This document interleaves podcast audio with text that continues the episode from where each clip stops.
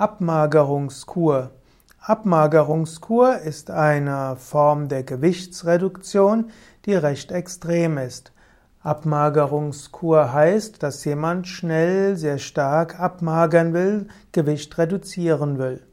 Es gibt eine krankhafte Form des Abmagerns, das ist die Magersucht, wird auch genannt Anorexia nervosa. Das ist eine Form der psychischen Erkrankungen, passiert oft bei jungen, schlanken Frauen, die meinen, sie seien zu dick. Es gibt extreme Formen der Gewichtsreduktion, die man normalerweise nicht empfiehlt. Im Allgemeinen ist Fasten gut, fünf Tage, und es kann auch gut sein, eine Rohkostdiät zu machen.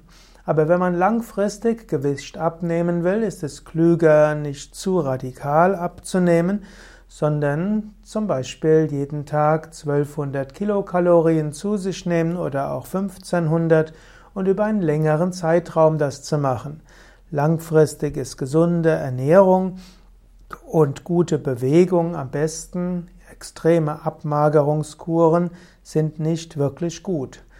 Es gibt auch im Yoga ein Fasten, das längere Zeit dauert. Ich selbst habe auch schon einmal 49 Tage gefastet.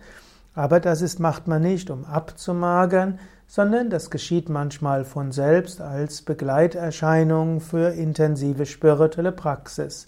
Und dabei sollte man auch darauf achten, dass man ein Gewicht hält und nicht zu dünn dabei wird. Also Abmagerungskur ist nur in seltenen Fällen wirklich sinnvoll. Besser ist es, langfristig die Ernährung umzustellen.